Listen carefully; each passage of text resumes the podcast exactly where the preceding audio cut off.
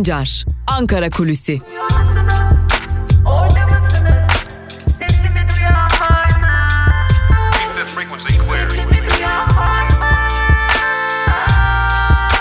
Özgürüz Radyo. Özgürüz Radyo. Özgürüz Radyo'dan merhaba sevgili dinleyenler. Ben Altan Sancar. Bugün 2 Nisan Perşembe ve bu Perşembe gününde de Ankara'nın gündemini sizlerle paylaşmak üzere karşınızdayız. Dün Sağlık Bakanı kameraların karşısına geçti ve Türkiye'nin tam 21 gündür beklediği o şeffaflığa sonunda kısmen de olsa ulaşabildik değerli dinleyenler. Neydi bu şeffaflık? E, illerdeki vaka sayıları, hayatını yitirenlerin yaş aralığı, hangi illerde kaç kişi yaşamını yitirdi gibi verileri sonunda paylaştı. Peki bu veriler nasıl paylaşıldı? Bunu da aktaralım. Türk Tabipler Birliği geçtiğimiz gün kendisine ulaşan verileri paylaşmıştı. İllere göre kimi verileri kamuoyuna açıklamıştı ve işte o açıklamanın ardından Sağlık Bakanlığı da böylesi bir karar aldı artık ve nihayetinde 21 gündür beklenen o şeffaflığı kısmen de olsa dün görmüş olduk. Şimdi dün dikkat çeken bir nokta vardı. Sağlık Bakanı Fahrettin Koca'ya bir soru soruldu.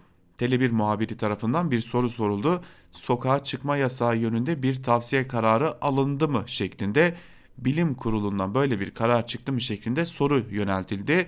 Sağlık Bakanı o soruya tam anlamıyla yanıt vermedi. O soruyu geçiştirdi, toplantıyı bitirdi sevgili dinleyenler. Evet Sağlık Bakanı'nın bu soruya net bir yanıt vermemesiyle birlikte Ankara kulislerinde konuşulan bilim kurulunun önerileri karşısında ekonomik gerekçelerle duruluyor ihtimalinin daha da güçlendiğini belirten bilgiler de hızla dolaşıma girdi ve geldiğimiz bu aşamada artık neredeyse birçok isim yani muhalefetten birçok isim bilim kurulu üyelerinin sokağa çıkma yasağı ve genel karantina uygulanması yönünde baskı uyguladığını daha doğrusu tavsiye verdiğini ancak bu kararın bir biçimde ekonomi yönetiminden döndüğünü iktidarın kendi e, uyguladığı takvimden döndüğüne emin hale gelmiş görünüyorlar. Türkiye'deki mevcut durumda böyle tabi bu konuya ilişkin ayrıntıları da bugün içerisinde haber bültenlerimizde siz değerli dinleyicilerimizle paylaşacağız. Şimdi muhalefetle başladık. Muhalefetin e, kimi cümlelerini aktardık sizlere sokağa çıkma yasağı noktasında. Muhalefetin bir de iktidara yönelik dikkat çeken bir tespiti var. Muhalefet iktidar muhalefet ile uğraşıyor, muhalefetle savaşıyor. Virüsle savaşmayı bir bıraktılar, bir kenara bıraktılar.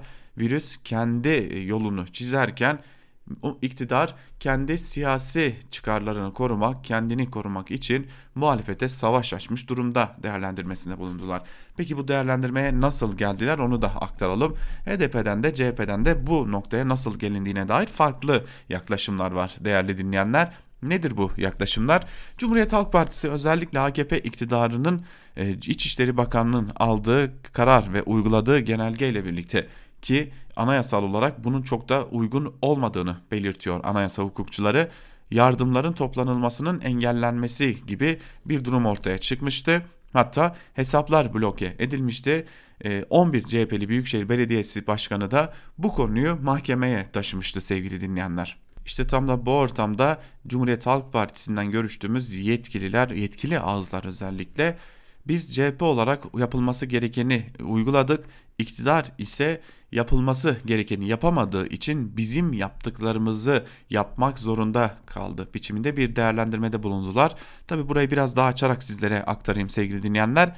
Cumhuriyet Halk Partisi biz muhalefet olarak yardım, destek ve bağış kampanyaları yürütmeye çalıştık. Belediyelerimiz eliyle iktidar ise iktidar olmanın getirdiği sorumluluk gereği kaynakları halk için kullanmalıydı. Ancak herhangi bir kaynak olmadığı için bunu bizim yardım kampanyamızı taklit etmekte ve bizim yardım kampanyalarımızı engellemekte buldu dedi ve çok önemli bir cümle kuruldu CHP'liler tarafından.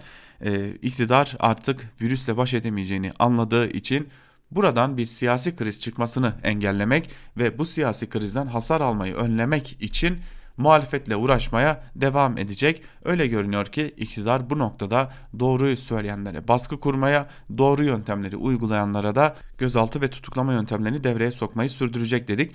Ve bir soru daha sorduk. Ee, Ankara ve İstanbul'a sırf bu yardım kampanyalarından dolayı belediyelere soruşturma açılabilir mi ya da bir görevden alma gerçekleşebilir mi diye sorduk. Ee, CHP'liler bunu bir ihtimal dahilinde görmediklerini, bunun gerçekleşmesinin şu ortamda mümkün olmadığını ve hatta AKP'nin buna cesaret edemeyeceğini belirttiler. Onu da söylemiş olalım ancak bu süreç geçtikten sonra Ekrem İmamoğlu'nun ve Mansur Yavaş'ın iktidarın oklarına hedef olacağını da belirttiler. HDP ise çıkan infaz değişikliği noktasında bir eleştiride bulundu ve şunları söyledi. AKP MHP ile olan ilişkilerini düzenlemek için bunu bir fırsata çevirdi ve af gibi bir gündemi önümüze getirdi. Bu af gündeminde ya da infaz değişikliği gündeminde siyasilerin olmaması, gazetecilerin olmaması AKP yönetiminin her krizi fırsata çevirme eğilimini bir kez daha göstermiştir ve özellikle de bizim de yardım kampanyalarımız engellenirken ve milletvekillerimiz hedefe konulurken görülüyor ki AKP virüsle savaşamayacağını anladı ve buradan bir siyasi kriz çıkarsa bundan sıyrılmanın ve bunun sorumluluğunu muhalefete yüklemenin yollarını arıyor değerlendirmelerinde bulundu. Şimdi bir diğer konuya geçeceğiz. Dün bakanlıkla da görüştük. Özgürüz Radyo olarak bakanlıkla da görüştük bu konuyu. Biliyorsunuz maske satışına kısıtlama getirilmişti. Reçeteyle artık maskeler satılacaktı. Ancak e, bazı tüccarlar demek gerekiyor. Sağlık tüccarları hatta can tüccarları demek gerekiyor. Bunun bir ara yolunu buldular. Tekstil ürünü olarak e, virüsten herhangi bir şekilde korumadığı gibi barındırdığı kimyasal maddeler nedeniyle kullananların, kullananların can sağlığını riske atabilecek şekilde üretilen maskeleri Instagram üzerinden yine çok bilinen, duyulan, tanınan e, online satış siteleri üzerinden, e, sosyal medya üzerinden satışa sundular. Peki kimler bunu yaptı? E, özellikle tekstil işiyle uğraşanlar, daha önce gündelik olarak ticaret işi yapanlar bu konuya eğildiler. Biz o maskeleri Sağlık Bakanlığı'na sorduk çünkü Sağlık Bakanlığı onaylı yazıyordu. O maskeleri sorduk. Tek tek barkod numaralarından sorguladılar ve biz bu ürünleri onaylamadık şeklinde bir dönüş yaptılar. Hatta bu konuya ilişkin ilerleyen günlerde bir soruşturma başlatacağını, başlatılacağını da belirttiler. Fakat Sağlık Bakanlığı'nın da elini kolunu bağlayan bir durum var. Burada İş Ticaret Bakanlığı'na gidiyor e, ne yazık ki. Çünkü bu ürünler tekstil ürünü olarak satılıyorlar ve herhangi bir bakanlık onayına ihtiyaç duymuyorlar. E, sadece burada tüketiciyi yanıltma noktasında soruşturma açılabileceğini belirtiler. Bunun üzerine gidilecek gibi görünüyor. Biz de sizlere şunu söyleyelim sevgili dinleyenler özellikle piyasada nano maske olarak satılan ve e, hiçbir şekilde Sağlık Bakanlığı'nın, Ticaret Bakanlığı'nın onayı olmayan tamamen tekstil fabrikalarında üretilen ve e, bu ürünlerde kullanılan kumaşın da sukuba olduğunu hatırlatarak yani dalgıç malzemelerinde kullanılan o ürünler olduğunu hatırlatarak şunu söyleyelim. Bu ürünlerin boyanmasında, bu ürünlerin hazırlanmasında, bu ürünlerin içerine iç, içine yerleştirilen filtre adı verilen ancak esasında sünger olan ve bizim de bildiğimiz o lamine süngerler olan ürünler çok ciddi şekilde halk sağlığını ve sizin sağlığınızı tehlikeye atabilirler. Sağlık Bakanlığı yetkilileri de bu ürünler satın alınmasın. Bizler Bizler bu ürünlerin e, önünü kesmeye çalışıyoruz ancak bu süreçte yurttaşlar bu ürünleri tüketmesinler. Virüsten korunamadıkları gibi çeşitli bakterilere maruz kalabilirler, çeşitli kimyasallara maruz kalabilirler, kanserojen maddelere maruz kalabilirler uyarılarında bulundular. E, bu noktada bu nok e, krizi fırsata çevirenlerin de e, şimşekleri çok yakında üzerlerine çekecekleri görünüyor diyelim ve Ankara kulisini burada noktalayalım ve hatırlatalım ilerleyen saatlerde haber bültenlerimizde karşınızda olmaya ve bunları sizlerle paylaşmaya devam edeceğiz. Özgürüz Radyo'dan ayrılmayın. Bizden şimdilik bu kadar. Hoşçakalın.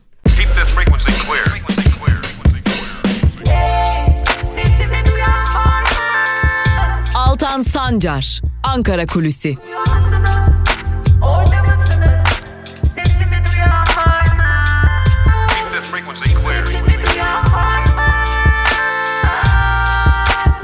Özgürüz Radyo.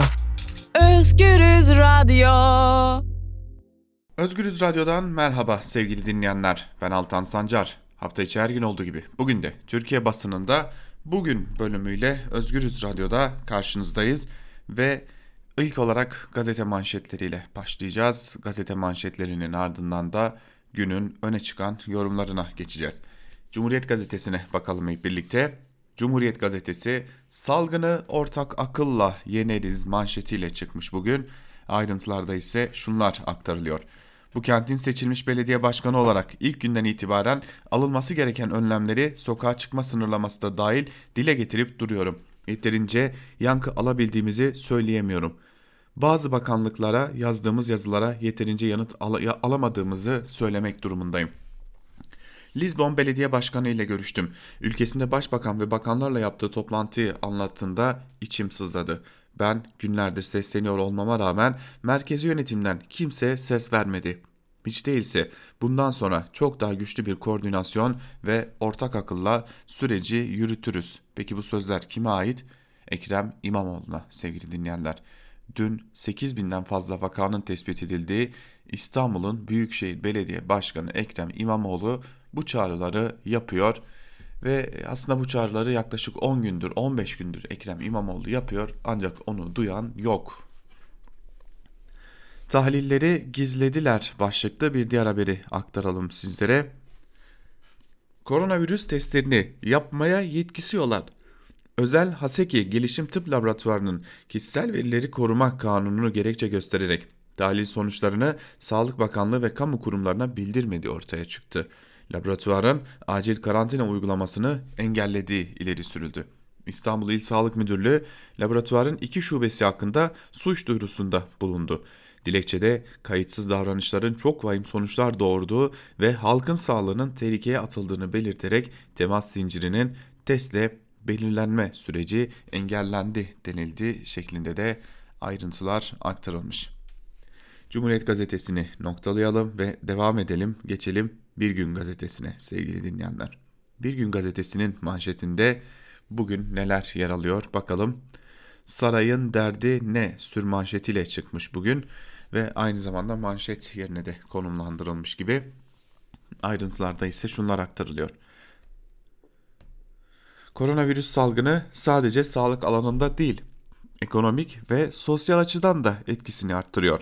Yurttaş sağlık, gıda, barınma gibi temel ihtiyaçları karşılamakta bile zorlanıyor. Hükümetin açıkladığı tedbirler toplumun hiçbir kesimi tarafından yeterli görülmüyor. Meslek örgütleri, sendikalar, muhalefet partileri devrede. Belediyeler ihtiyaç sahiplerine destek oldu.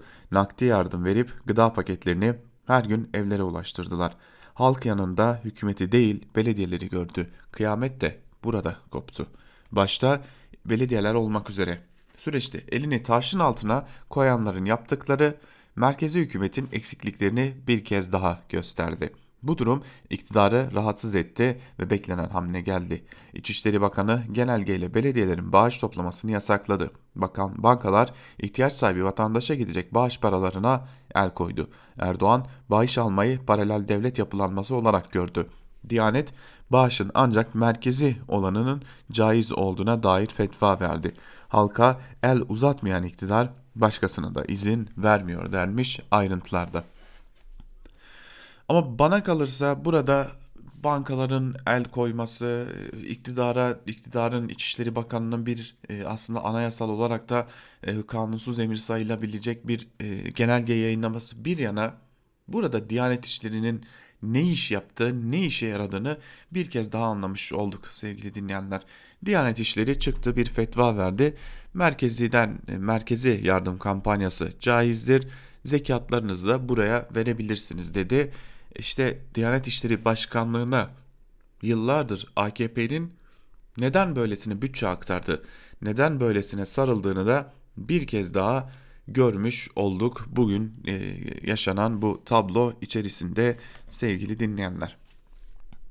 Şimdi bir diğer haberi aktaralım sizlere bir gün gazetesinden istismarcıya 6 aya kadar izin hakkı başlıklı bir haber ayrıntılarda ise şunlar aktarılmış.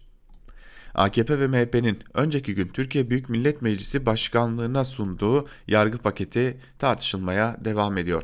Teklifte yer alan bir madde cinsel istismar, kadına şiddet ve uyuşturucu satıcılarına izin hakkı öngörüldüğünü ortaya çıkardı. Bu suçlardan hüküm giyenler açık cezaevinde kalıyorsa 2 ay izin adı altında serbest bırakılacak. Adalet Bakanlığı bu süreyi iki kez uzatabilecek. CHP'li Muharrem Erkek Teklifte adli suçlara örgütlü af, örtülü af var. Oysa asıl af düşünce suçlarına gelmeliydi. Amaç adaleti sağlamak değil, cezaevlerini boşaltmak dedi. HDP'li Meral Beştaş ise terör adı altında muhalifleri içeride tutmaktan vazgeçmediler diye konuştu demiş bu haberin de ayrıntılarında. Evet, e, infaz yasası adıyla getirilen o düzenlemeye dair tartışmalarda devam edeceğe benziyor. Zira e, mecliste de dikkat çeken bazı durumlar söz konusu sevgili dinleyenler. Orada da e, yeni yeni bazı e, aslında iletişimden kaynaklı bazı görüşmelerden kaynaklı yeni adımların atılabileceğine dair de önemli bir iddia var sevgili dinleyenler. Tabi bu iddia ne zaman gerçekleşir, nasıl gerçekleşir, hangi aşamada gerçekleşir bunu bilmiyoruz. Fakat dikkat çeken bir iddia daha var ki bazı e, düşünce suçları, bazı siyasi suçlar sevgili dinleyenler af kapsamına daha doğrusu infaz değişikliği kapsamına alınabilir yönünde önemli bir iddiayla karşı karşıyayız. E, Tabi bu iddia ne kadar gerçekçi olacak bunu ilerleyen günlerde gör göreceğiz ancak tekrarlayalım bu noktada AKP ile CHP'nin görüşmesinden kaynaklı olarak yeni bir e, tasarı hazırlanabileceği, tasarıya yeni maddeler sokulabileceği infaz yasasında bazı e, siyasi suçların, bazı düşünce suçlarının da bu kapsama alınabileceği yönünde bir iddia var. Devam edelim. Evrensel Gazetesi'ne geçelim biz. Evrensel Gazetesi'nin bugünkü manşetinde ise bir yanda silikozis, diğer yanda korona sözleri yer alıyor. Ayrıntılarda ise şunlar aktarılmış. Aydın'ın Çine ilçesinde bulunan maden işletmelerinde çalışma koşulları nedeniyle silikozis başta olmak üzere çeşitli akciğer hastalarına yakalanan maden işçileri salgın tehdidine rağmen çalıştırılıyor. İşçiler herkes evde kal diyor, patronlar ise mesaiye gel diyor. Normalde bile nefes alamadığını söyleyen bir işçi öfkeli. Bir yanda silikozisle, diğer yanda korona ile boğuşuyoruz. Kronik rahatsızlığı olanlar kurtulma ihtimali zayıf diyorlar. Virüsü kaparsam hayatta kalamam. Bir işçiye bulaşırsa Çin'de Çin'e de toplu katliam olur şeklinde ayrıntılar aktarılmış. Değerli dinleyenler bu arada işçilerin durumu ne diye merak edenlere de cevap bu olmuş oluyor.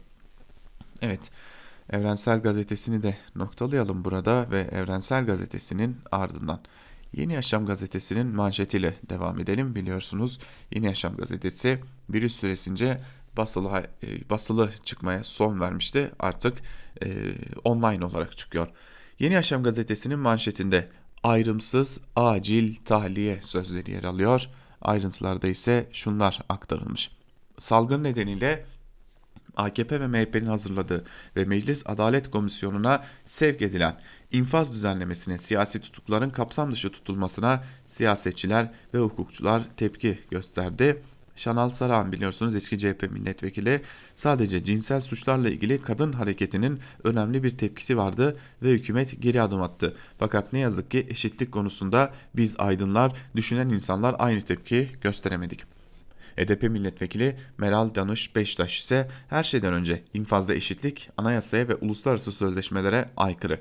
Salgın nedeniyle tüm tutuklu ve hükümlerin yaşam hakkı tehlike altında. Bu devletin sorumluluğunda. Özgür Hukukçular Derneği eş başkanı Ayşe Acinikli bu düzenlemede siyasi suçların kapsam dışı bırakılması düşman ceza hukukunun bir uzantısıdır. Devletlerin vatandaşlarına eşit davranmakla ilgili bir yükümlülüğü vardır ve bu düzenlemeyle bu ihlal ediliyor demiş ve e, bu haberin de ayrıntılarında bunlara aktarılmış. Durum çok riskli başlıklı bir diğer haberi aktaralım sizlere.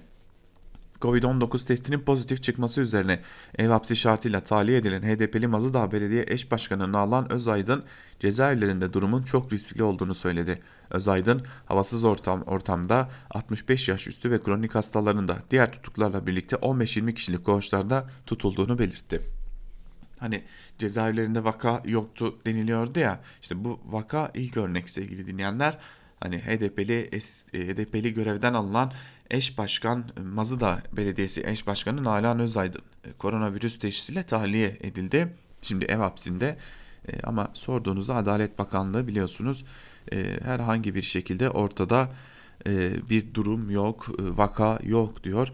Peki vaka yoksa bunlar e, nasıl e, içeri girdiler, nasıl bunlara bulaştılar? E, bunu da aktarmış olalım. Bu soruyu da biz de Adalet Bakanı'na sormuş olalım ve gazete manşetlerini aktarmaya devam ederken Sözcü gazetesine geçelim. Sözcü gazetesi manşetinde zorla bağış olmaz sözleri yer alıyor. Ayrıntılarda ise şunlar aktarılmış. Gamuda personele kampanyaya bağış yapması için resmi yazıyla çağrı yapılıyor. Bağış yapan dekontu göndersin deniliyor. Personel endişeli. İktidar millete diğer ülkeler gibi yardım yapacağı yerde milletten bağış topluyor. Kamu kurumları da göze girmek için harekete geçti. Zorla bağış dayatıyorlar. Vakıflar Genel Müdürlüğü, BOTAŞ, Yargıtay ve bazı il milliyetin müdürlükleri personele yönelik kampanyaya bağış yapın yazısı gönderdi. Bazı kurumlar dekontu bile istiyor denmiş bu haberin ayrıntılarında. Peki ve zorla alınan şeye bağış mı denir yoksa başka bir şey mi denir? Şimdi biz bunun adını burada koyarsak muhtemelen yarın soruşturmalık oluruz. Biz sadece bu soruyu bırakalım. Soru her şeyin kendi cevabını içinde barındıracak zaten. Zorla alınan şey bağış mıdır, başka bir şey midir? Geçelim Karar Gazetesi'ne. Karar Gazetesi'nin manşetinde belediye bağış toplasa ne olur sözleri yer alıyor. Ayrıntılarda ise şunlar aktarılmış. Virüsle mücadelede kritik haftaya girilirken artan siyasi gerilim rahatsızlığa yol açıyor. Belediyelerin bağış toplama kampanyalarının yasaklanması hassas günlerde kutuplaştırmaya değer mi eleştirilerini getirdi. Çeşitli çevrelerden belediyelerin bu ortamda yardım toplamasında ne sorun var? Bu tartışmaları bir kenara bırakıp bu salgınla ortak mücadeleye odaklanalım çağrıları yükseliyor. E, bu çağrılar nereden gelmiş onlara da bakalım. Ankara Büyükşehir Belediye Başkanı Mansur Yavaş yardımlara devam edeceğiz dedi. İBB Başkanı İmamoğlu belediyelerin bağış alma yetkisi var vurgusunu yaptı. Hesapların resmi denetim altında olduğunu belirten CHP'li Seyit Torun, belediyeler vatandaşın ihtiyacını gidermek için çalışıyor. Ne mahsur var tepkisini gösterdi. İyi Partili Metin Ergün de belediyelerin düzenlediği kampanyaların hukuki çerçevede olduğunu kaydetti deniyor haberin ayrıntılarında. %60'ı İstanbul'da başlıklı bir diğer haberi de sizlerle paylaşalım sevgili dinleyenler. Virüsün tüm Türkiye'ye yayıldığını duyuran Sağlık Bakanı Koca, illerdeki pozitif vaka sayılarını ilk kez açıkladı. 34 ilimizde can kaybı, 39 ilimizde can kaybı var. Ağırlık İstanbul ve İzmir'de dedi. Şimdi ilk vaka biliyoruz ki İstanbul'da tespit edildi. Hatta belki ilk 100 vaka, ilk 200 vaka İstanbul'da tespit edildi. Sonra İmamoğlu çıkıp dedi ki ki kendisi CHP'li e, Büyükşehir Belediyesi'nin seçilmiş başkanıdır. Çıkıp dedi ki virüsün kaynağı İstanbul, İstanbul'a acil izolasyon ve sokağa çıkma yasağı şart dedi. İmamoğlu'na dediklerini bırakmadılar ya hatta bugün bile e, bu noktada e, İmamoğlu'na sokağa çıkma yasağı çağrısı yapanlara edilmedik hakaret kalmamaya devam ediyor yandaş gazetelerde. Ve şimdi bu ortamda virüsün İstanbul'dan yayıldığı ortaya çıktı. Neredeyse 10 bin vaka var İstanbul'da ve bu durumda daha henüz pik noktasına yani en yüksek noktaya da gelmemiş durumdayız. Ne olacak? Yani bu, bu şekilde aman ekonomimizi koruyalım, aman ekonomi yönetimi izin vermiyor diyerek nereye kadar devam ettireceksiniz bu inadınızı? Geçelim Milliyet Gazetesi'ne. Milliyet Gazetesi salgın geçer kalkınırız manşetiyle çıkmış. Ayrıntılarda şunlar aktarılıyor. Salgına karşı Türkiye'nin aldığı tedbirlerin Çin'de kanıtlanmış yöntemler olduğunu belirten Stu Wei, İstanbul'da Türkiye hükümetinin ilan ettiği 14 kurala uygun yaşadıklarını yazdı. Kim kendisi? Çin Halk Cumhuriyeti İstanbul Başkonsolosu. Ve şunlar anlatılıyor. Ben ve çalışma arkadaşlarım İstanbul'da Türk hükümetinin beyan ettiği 14 kurala göre gündelik yaşamımıza devam ediyoruz. Salgını dikkate alır, güvenilir kaynakların tavsiyelerine uyarsak kendimizi ve ailemizi mutlaka koruyabiliriz. İnsanlığın gelişme sürecinde hem güneşli hem de fırtınalı günler var. Salgın geçici fakat kalkınma kalıcı olacaktır. Evet, e, Türkiye'den bu e, konuya ilişkin yani uygulanan yöntemlere ilişkin kimseyi konuşturamamış olacaklar ki en azından Çin'den Çinli bir e, temsilci konuşturalım da e, bakın onlar yenmeye başladılar. İşte o yenen insanlardan, o yenen halktan birileri bizim kurallarımızı doğru buluyor demeye getirtmeye çalışmışlar Bir de buna devam ediyorlar ve saygınlık ayaklar altına alınmış oluyor ülke genelinde. Şimdi Hürriyet gazetesine geçeceğiz sevgili dinleyenler. Hürriyet gazetesinden bir aktarım yapacağız. Ancak Hürriyet gazetesine geçmeden önce Ahmet Hakan dün yine yapması gerekeni yaptı. E, Hürriyet'in genel yayın yönetmenliği koltuğunda nasıl oturduğunu bir kez daha gözler önüne serdi. E, biliyorsunuz e, uzun zamandır e, Ahmet Hakan'a yönelik çok ciddi eleştiriler vardı. Bakın Ahmet Hakan ne dedi diye sizlere aktaralım. Onun ardından da e, iki defa dinletelim en azından netleşmiş olsun bu durum ve onun ardından da onun genel yayın yönetmenliğini yaptığı gazetede neler yazılmış çizilmiş bir de bugün köşe yazısında hangi saygıdeğer meslek büyüğümüze neler söylemiş onu bakalım ona aktaralım. Yaptıkları bu yardım kampanyasıyla bir HDP'li belediyenin terörist için e, yapacağı bir kampanya aynı kefeye konabilir mi? Ha, siz çok Evet, e, daha net duyulması için bir kez daha aktaralım. O anlamda mı söylüyorsunuz? Ahmet Hakan, e, CHP'li belediyeler ile HDP'li belediyelerin yürüttüğü bağış kampanyasını İçişleri Bakanı Süleyman Soylu'ya soruyor ve sorarken de bir HDP'li belediyenin bir teröristin yürüttüğü kampanya e, nasıl CHP'li belediye ile aynı tutulabiliyor şeklinde e, şek, şeklinde kıyaslamaya gidiliyor. Ahmet Hakan'ın hani artık söylenebilecek bir söz var mıdır Ahmet Hakan'a onu bilmiyorum. Bir daha dinletmek istiyorum sizlere sevgili dinleyenler Ahmet Hakan'ın bu cümlelerini.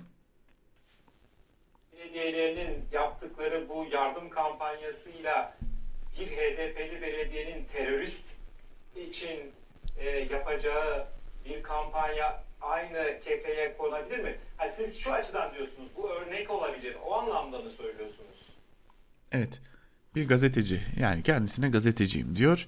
Ee, iktidara uzun zamandır e, yandaşlık, yalakalık yapıyor ve bu soruyu soruyor İçişleri Bakanı'na. Şimdi onun başında olduğu gazetenin e, bugünkü sayısına da bakalım. %60 vaka İstanbul'da manşetiyle çıkmış bugün Hürriyet gazetesi. Ayrıntılarda ise şunlar aktarılıyor. Sağlık Bakanı Fahrettin Koca Türkiye'de koronavirüsten olan ölenlerin sayısının 277'ye ulaştığını duyururken illere göre dağılımı da açıkladı. Buna göre vakaların %60'ı İstanbul'da şeklinde ayrıntılar aktarılmış. Bu konunun ayrıntılarını zaten bizler haber bültenlerimizde sizlerle paylaşacağız. Başaracağız başlıklı bir diğer haberi aktaralım sizlere. Türkiye evde kal çağrılarına büyük oranda uyuyor. Bunu en iyi anlatan örneklerden biri İstanbul'un ünlü Taksim Meydanı'nda çekilen bu fotoğraf. Günün her saati binlerce insanın bulunduğu meydan dün fotoğrafın çekildiği 11.50'de ıssızdı deniyor haberin ayrıntılarında. Ben de dün Ankara'nın Kızılay semtinde yani en merkezi noktasında Taksim gibi bir noktasında e, dikkat çekici biraz e, neler var neler yok diye bir izlenim yapmak için çıktım. Mecburen çıkıyoruz yani gazeteci olarak bunları yapmak zorundayız. Çıktık ve e, dehşet bir kalabalıkla karşılaştık. Öyle e, biliyorsunuz Ankara'da 3. sırada 700'e yakın vaka 700'den fazla vaka var İstanbul'da. E, Ankara'da. Peki bu durumda nasıl başaracağız onu da Ahmet Hakan'a da sormuş olalım. Sabah gazetesinin manşetinde bu musibeti birlikte yeneceğiz sözleri yer alıyor. Ayrıntılarda ise şunlar aktarılmış. Başkan Erdoğan, sokakları boşaltıp evimizden çıkmayarak bu süreci atlatacağız. Bunu başaracağız. Ülkemizi güzel günler bekliyor demiş e, ve yine devlet içinde devlet olmaz şeklinde CHP'li belediyelerin yardımlarına dair e, çatık kaşları ortaya koymuş. Tabi Sabah gazetesi, Pelikan'ın Sabah gazetesi işte Türkiye başlıklı bir haber ile de yine e, çocukların kumbaralarına, yaşlılara ve ihtiyaç sahiplerinin e, kumparalarına göz diktiklerini nasıl göz diktiklerini göstermiş. Geçelim Yeni Şafak'a. Yeni Şafak köye dönüş karantinası baş, manşetiyle çıkmış bugün. Ayrıntılarda ise şunlar aktarılıyor. Türkiye'de ilk olarak büyük şehirlerde görülen koronavirüs vakaları memlekete dönüşlerle her yere yayılınca ilçe ve köyler kendi karantina tedbirlerini uygulamaya başladı. Bazı köylere gelen misafir 14 gün eve kapatılırken tedbiri sıkı tutanlar köye kimseyi almıyor şeklinde ayrıntılar aktarılmış. Yeni Akit'e geçelim hızlıca. Yeni Akit'in de manşetini sizlerle paylaşalım. Bu kafanın millete zırnık faydası yok manşetiyle çıkmış. Yine e, CHP'li belediyelere, muhaliflere sallayan bir manşetle karşı karşıyayız. İnsan Hakları Savunucuları Derneği Genel Başkanı Ali Akbaş e, yine muhaliflere e, hakaret etmiş. E, yine bir biçimde sağdan soldan bulunan birçok isimde Yeni Akit'in manşetinde muhaliflere ve aslında ya bu kampanya böyle olmaz diyenlere hakaret etmiş diyelim. Artık Akit'in bir gazete statüsünde olmadığını hepimiz bildiğimiz için de gazete manşetlerini noktalayalım ve günün öne çıkan yorumlarına geçelim. Şimdi az önce aktarmıştık Ahmet Hakan e, canlı yayında İçişleri Bakanı Süleyman Soylu'ya CHP'li belediyeler ve e, teröristlere yardım yapan HDP'li belediyeleri aynı kefeye mi koyuyorsunuz diye sormuştu. E, şimdi o Ahmet Hakan bir de bizim meslek büyüklerimizden olabilece olabilen e, bir isme e, hepimizin ablası olarak da bildiğimiz Ayşenur Aslan'a e, bugün köşesinde yer vermiş ve hadi gel maaştan söz edelim Ayşenur Aslan başlıklı yazısının bir bölümünde şunları aktarıyor. Halk TV ekranında her Allah'ın günü lafı muhakkak bana getiriyor Ayşenur Aslan. Konu ne olursa olsun mutlaka bir laf sokuyor. Mutlaka ama. Bir sustum, iki sustum, üç sustum, dört sustum. Ama artık yeter. Buna bir çift laf etmem farzı ayin haline geldi. En son ekrana çıkıp devletin düzenlediği yardım kampanyasından söz ederken ne alaka, alakaysa Ahmet Hakan'ın maaşı diye bir laf etmiş.'' Size bir şey söyleyeyim mi? Bakmayın siz şimdi Ayşenur Aslan'ın muhalif medyacı kesildiğine. Ben bu Ayşenur Aslan'ı ilk tanıdığımda ülkenin iki dev medya grubunun birinin en tepe noktalarındaydı. Bunların yaptıkları yayıncılık aşağı yukarı şöyle bir şeydi. Devletin en silahlı kuvvetlerini arkalarına almışlardı. Devletin en resmi görüşlerinin en sıkı takipçisiydiler. İfade özgürlüğü diyenlere sopayı gösteriyorlardı. Stüdyolarına davet ettikleri Kürt politikacıları adeta linç ediyorlardı. Resmi görüşün dışında çıkanlara resmen saldırıyorlardı. Hepsi akrediteydi bunların ve akredite olmayanlar umurlarında bile değildi. Kılık kıyafet zaptiyeliği yapıyorlardı devlet adına. Bugün, bugün muhalif medyacı pozlarına bürünen Ayşenur Aslan işte bu resmi ve devletçi çarkın ana dişçilerinden biriydi. Bir öz eleştiri verdiğini duymadım. Bir nedamet getirdiğine tanık olmadım. Bir ayıp ettik dediğine işitmedim. Aynı Ayşenur Aslan o dönemde bankalar hortumlanırken ülke soyulup soğana çevrilirken aldığı ballı kaymaklı maaşlarla cebini doldurmakla meşguldü. İşte bu Ayşenur Aslan şimdi muhalif medyacı pozlarına bürünmüş bana maaş falan diyor. Rahmetli Erbakan Hoca gibi sesleniyorum kendisine. Hadi oradan. Şimdi bunları yazan Ahmet Hakan. Ayşenur Aslan nasıldı, neydi, ne değildi bunları bir köşeye bırakalım. Şimdi Ayşenur Aslan bugün işinden kovulmuş bir gazeteci. Birçok noktadan kovuldu. Niye kovuldu? AKP iktidarına bir biçimde biat etmediği için kovuldu. Şimdi geldiğimiz aşamada Ayşenur Aslan e, muhalif olarak Halk TV'de faaliyet gösteren bir gazeteci.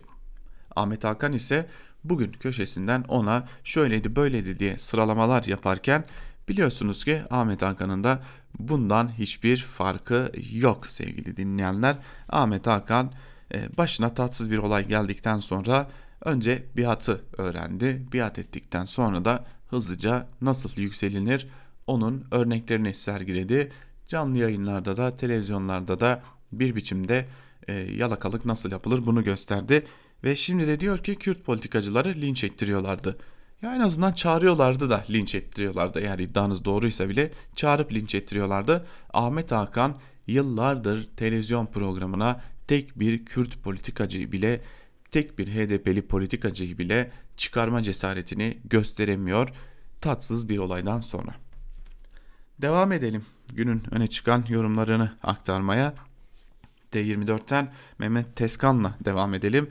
Teskan koronavirüs teyit etti. Türkiye bu rejimi taşıyamıyor başlıklı bir yazı kaleme almış ve yazısının bir bölümünde de şunları aktarıyor.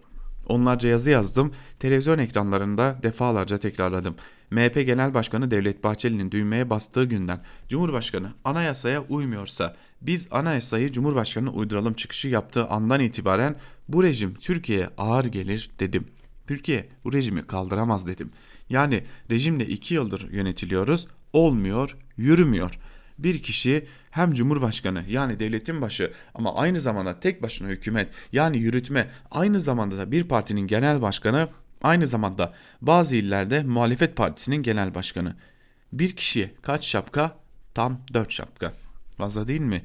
Sıkıntı şuradaydı. Tayyip Erdoğan'ın ne zaman Cumhurbaşkanı şapkasıyla, ne zaman yürütmenin yegane temsilcisi sıfatıyla, ne zaman AKP Genel Başkanlığı gömleğiyle konuştuğunu ayırt etmek zordu. Hatta imkansızdı. Erdoğan her konuşmasına devlet başkanı gibi başlıyor ardından yürütmenin tek yetkilisi olarak icraatlarını anlatıyor. Finalde parti başkanı olarak rakiplerine verip veriştiriyor. Bu karmaşık durum Türkiye'ye uymadı. Koronavirüs salgını bu durumu teyit etti. Cumhurbaşkanı önceki gün ulusa seslendi, yardım kampanyası başlattı. Ankara Belediyesi de İstanbul Belediyesi de bankalara hesap açarak yardım çağrısında bulundu. İçişleri Bakanlığı devreye girdi.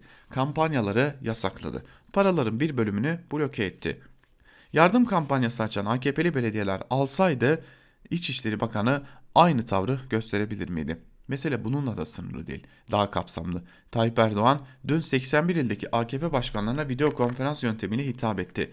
Teşkilatlarını kendi açtığı yardım kampanyasına katılmaya çağırdı. İzledim. Erdoğan'ın arkasında Cumhurbaşkanlığı forsu vardı. Erdoğan AKP il başkanlarına Cumhurbaşkanı şapkasıyla mı hitap etti, AKP Genel Başkanı şapkasıyla mı? Cumhurbaşkanı sadece AKP'lerin devlet başkanı mı? Hepimizin cumhurbaşkanı. O zaman neden sadece AKP il başkanlarına hitap etti diye soruyor yazısının bir bölümünde Mehmet Teskan. Yine T24'ten e, bir diğer yazıyla devam edelim. Mehmet Yılmaz'ın yazısı AKP zihniyeti payını almadan bırakmaz başlıklı bir yazıyı sizlere aktaralım. Cumhurbaşkanının 7 maaşını başlayarak açtığı yardım kampanyasında ilk günü geride bıraktık. Gerçi 7 aylık geliri yerine 7 aylık giderini bağışlasaydı daha faydalı bir iş yapmış olurdu ama bunun için iddialaşmayacağım. Şunu söylemeliyim ki bu kampanya salgın nedeniyle işini kaybeden ya da iş yerini kapatmak zorunda kalanların gündelik gelirle çalışanların dertlerine derman olabilecek bir proje değil. Salgın nedeniyle kapanan iş yeri sayısı 120 bin. Buralarda çalışan 500 binden fazla insan ve işini ve gelirini kaybetti. Asgari ücret net 2324 lira. Bu kişilere 3 ay asgari ücret tutarında nakit yardım yapılsa yaklaşık 3,5 milyar liralık bir bütçe lazım. Bu para yardım kampanyasıyla toplanmaz. Yardım kampanyalarında bugüne kadar toplanan en büyük rakama 15 Temmuz şehit ve gazileri için düzenlenen kampanyada ulaşıldı. Oysa Cumhurbaşkanlığının sadece örtülü ödeneği 5 milyar 700 milyon lira. Yani devletin elinde bu işin için kullanabileceği para var ama kullanmıyor. Yardım kampanyası düzenliyor. Kampanya 31 Mart günü başladı. Ne zaman biter, kaç liraya ulaşmak hedefleniyor bilmiyoruz. Diyelim ki 15 günlük hızlı bir kampanya olsun. Geliriz Nisan'ın 15'ine ve yine diyelim ki 15 Temmuz kampanyası kadar da toplanmış olsun. Nakit olarak dağıtmaya kalksak kişi başına bir kereliğine 600 lirayı ancak buluruz. Benim bildiğim AKP zihniyeti bu paradan kendi payına düşeni almazsa gözüne uyku girmez. Şunu demek istiyorum. Nakit değil, aynı yardım yapmak isterler. Çünkü koli kutularını bir yandaş zenginden alırlar. Kolilerin içine doldurulacak gıda ve te temizlik maddelerini de elbette bir başka Müslüman biraderimiz satar. Şeffaf bir ihale olmaz. Tıpkı milyarlık kamu ihaleleri gibi kapalı kapılar ardında davet usulü bir ihaleyle hamum şaralop iş biter.'' Paranın toplanması, mübaya ürünlerin paketlenmesi, ihtiyaç sahiplerine dağıtılması Mayıs sonunu bulur. Cumhurbaşkanının 18 Mart'ta müjde diye söylediği 65 yaşını geçenlere bir şişe kolonya ve koruyucu maske eldiven bile hala dağıtılabilmiş değil diyor Mehmet Yılmaz yazısının bir bölümünde. Devam edelim yazılarımıza. E, gazete Duvar'dan Hakkı Özdal ile devam edelim. Virüs salgınında yeni bir lütuf mu aranıyor başlıklı yazısının bir bölümünde Hakkı Özdal şunları aktarmış sevgili dinleyenler. Sağdaki gerçekler tüm söz ve eylemlerin tersi istikamette gelişiyor. Yalanlıyor, geçersizleştiriyor, itibarsızlaştırıyor. Önceliğimiz üretim ve ihracat diyerek işçileri çalıştırmaya devam eden, geriye kalana evden çıkma, elini yıka, kolonya sür telkininde bulunan sınıfsal karantina doğal sonuçlarını veriyor. En çok vaka görülen iller İstanbul, İzmir, Ankara, Konya, Kocaeli, Isparta, Sakarya, Adana, Bursa olarak sıralanıyor. Isparta'daki umre etkisi sayılmazsa geriye kalan kentlerin tamamı sanayinin, fabrika üretiminin, inşaatın dolayısıyla zorunlu çalışmanın sürdüğü iller. Kentlerin nüfusları bu sıralamada belirleyici olmuyor. Aksine çarklar dönsün diye çalıştırılan insanların çalıştırıldığı, ücretsiz izin ve genel sağlık hakkının tanınmadığı kentlerde tablonun nüfustan bağımsız olarak ağırlaştığı görülüyor.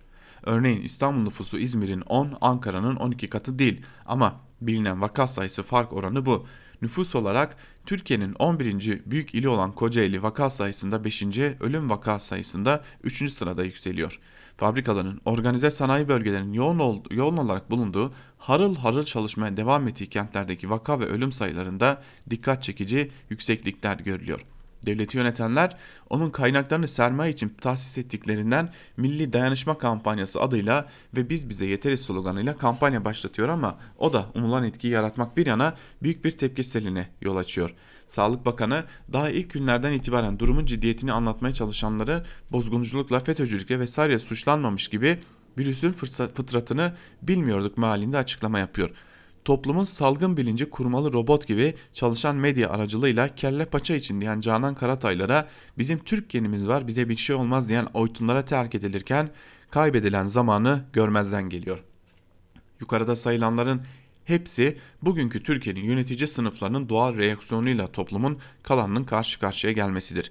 İşçiler, üretici köylü, küçük esnaf, doktorlar, sağlık emekçileri, öğretmenler, kısaca bütün halk sınıflarının uygulamalardan memnun olmadığı açık. Fakat bugün öncekilerden farklı olan tüm bu rahatsızlık verici uygulamaların belirli bir sınıf kayırmacılığı ve düşmancılığın hiçbir örtüye gerek duymadan alenen yapılmasıdır.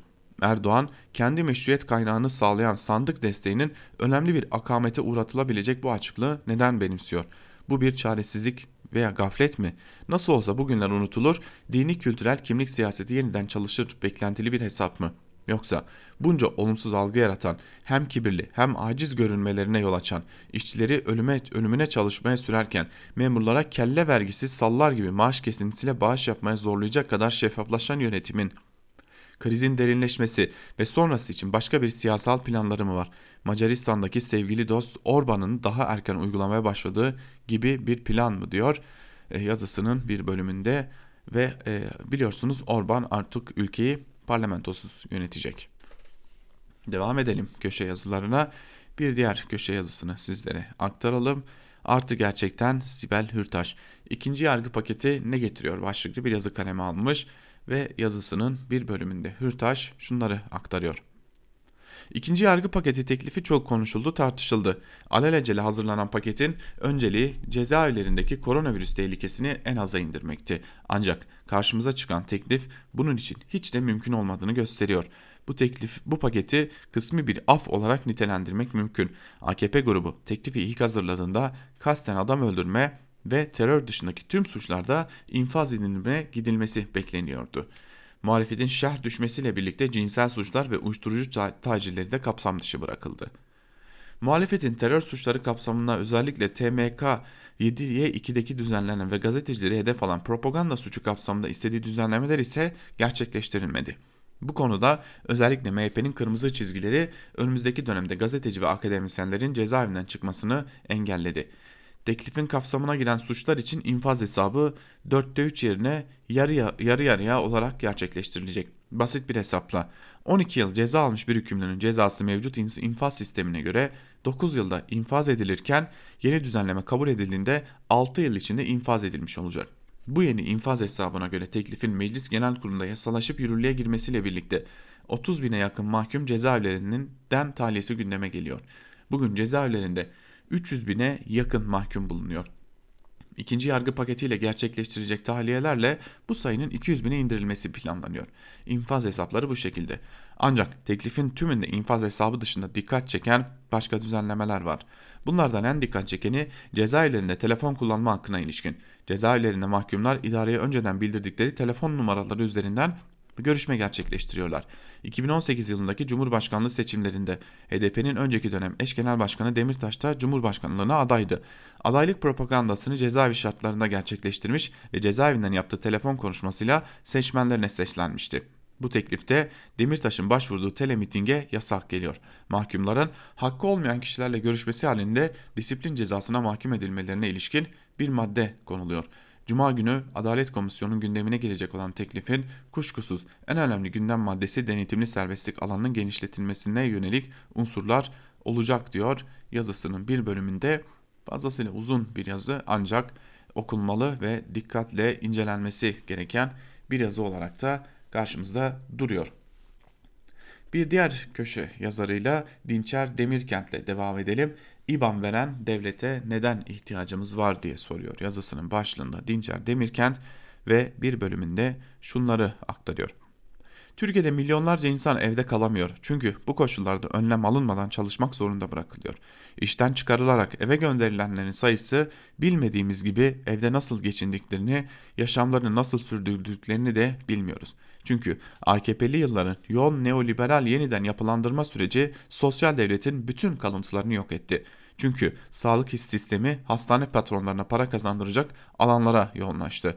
Çünkü güvencesiz çalışma işçileri sigortasız geçici iş, işlerde çalışmak zorunda bıraktı. Çünkü sendikalar üzerlerindeki baskı işçilerin hak taleplerinin devlet eliyle ezilmesine aracı oldu. Kapitalist merkezde 1980'lerde sınıf mücadelesinin geldiği aşamada oluşan dalga ile Türkiye'de 12 Eylül dalbesi aracılığıyla oluşturulan sınıfsal olarak geniş emekçi kitlelerin bastırılmasına, siyasal olarak demokrasi karşıtlığına ve ideolojik bireyciliğe dayanan sistem bütün ayaklarıyla çöktü. Biz bir içerik ve biçim sorunu olarak artık sınır noktasındadır. Biz bize yeteriz sorusu da her zaman kimin kime yeteceği sorusunu birlikte getirir beraberinde. 1980'lerden beri de bu soru geniş emekçi kesimlerin çok küçük bir azınlığa yeteceği şeklinde yanıtlanıyor. Bugün gelinen sınır noktasında soru baki yanıtı ise bize bağlı olarak değişecek diyor Dinçer Demirkent'te yazısının bir bölümünde. Biz de bu yazıyla birlikte artık bu bölümü noktalayalım. Bunu kapatalım sevgili dinleyenler. E, Türkiye basında bugün bölümü bugünlükte sona eriyor. Bugün gün içerisinde neler var onları da aktaralım sizlere. HDP'nin önceki dönem tutuklu eş genel başkanı Selahattin Demirtaş'ın Seher adlı kitabını seslendirmeye başlamıştı. E, genel yayın yönetmenimiz Can Dündar. Bugün de o kitabın ikinci bölümüyle karşınızda olacak. Bugün yine gün içerisinde Onur Öncü arkadaşımız Antimanşet programıyla sizlerle olacak. Ee, yine bugün e, Gümüş Perde programı siz değerli dinleyicilerimize Özgürüz Radyo'da saat 17'de sizlerle buluşacak. Ee, ve bizim hemen ardımızda dünya basınında neler oluyor sorusunu da Ela Bilhan arkadaşımız dünya basınında bugün bölümüyle siz değerli dinleyicilerimizle paylaşacak diyelim ve sözü ve yorumu genel yayın yönetmenimiz Can Dündar'a bırakalım. Bizden şimdilik bu kadar. Hoşçakalın.